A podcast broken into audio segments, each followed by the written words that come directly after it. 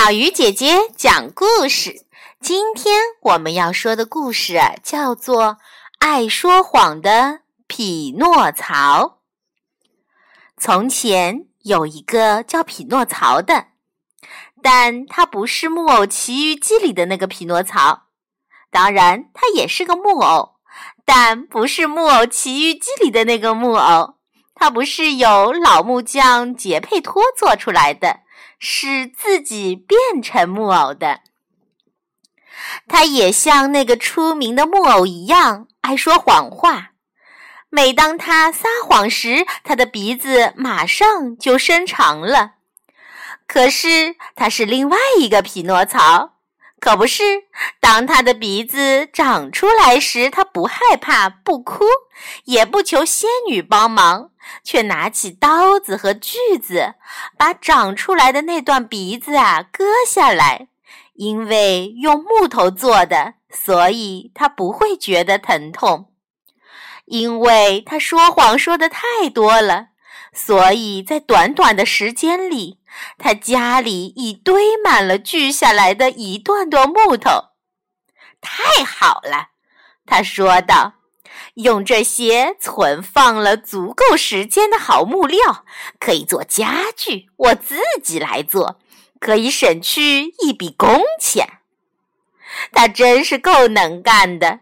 他做了床、桌子、衣柜、几把椅子、几个书架和一把凳子。最后，他要做电视机架子，但木头不够了。我明白了。他说道：“我得说一个弥天大谎。”他跑到外面去寻找说谎的对象。一个矮个子农民小跑着过来了。“你好，你知道你是福星高照的人吗？”“我怎么会呢？你不知道吗？你中彩票啦，中了一个亿！五分钟以前电台播了。”“不可能。”怎么不可能？哦，对不起，你叫什么名字？呃，罗贝尔托·比斯卢杰。你瞧，电台播的正是你的名字，罗贝尔托·比斯卢杰。我向你表示热烈的祝贺，谢谢，谢谢。比斯卢杰先生将信将疑。过了一会儿。他才想起来自己从来没买过什么彩票，而这时候，匹诺曹已经满意的回到了家。他的谎言使他的鼻子长出来的部分正好够做电视机架的最后一条腿。他把它锯下来钉上去，然后抛光，电视机架做好了。这样的支架，要是买现成的话，得花好多钱，真划得来。当他把家里的摆设都做完时，他决定做木料买卖。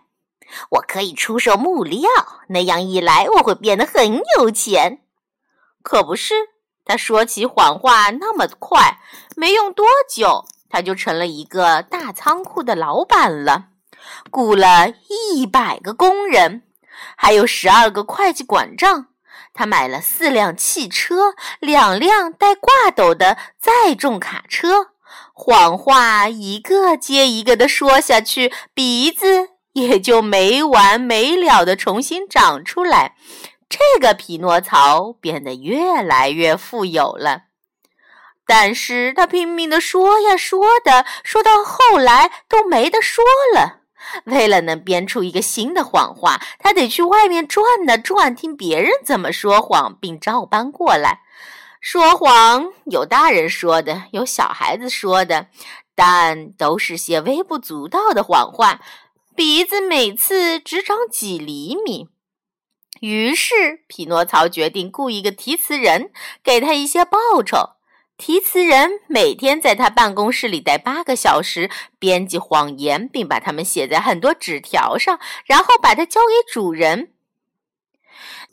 你就说，呃，福尔林波里城有个转轮，呃，它可以到乡下去游逛啊。你就说，你去了北极，在北极凿了一个洞，然后从南极出来了。于是，匹诺曹就这样每天继续说着这么多的谎言。亲爱的小朋友，这个长鼻子匹诺曹是不是和你想象中的不一样呢？你知道说谎是不对的，不过你可以看到，我们的匹诺曹说的谎都没有伤害别人，他也很聪明，懂得变废为宝的道理。但不管怎么说，说谎总是不好的，而且小朋友的鼻子不是木头做的，说谎不会变长，割下来也没有用。所以，亲爱的小朋友，千万不要学习这个匹诺曹说谎哦。好了，小鱼姐姐讲故事，今天就到这里了，我们明天继续啦。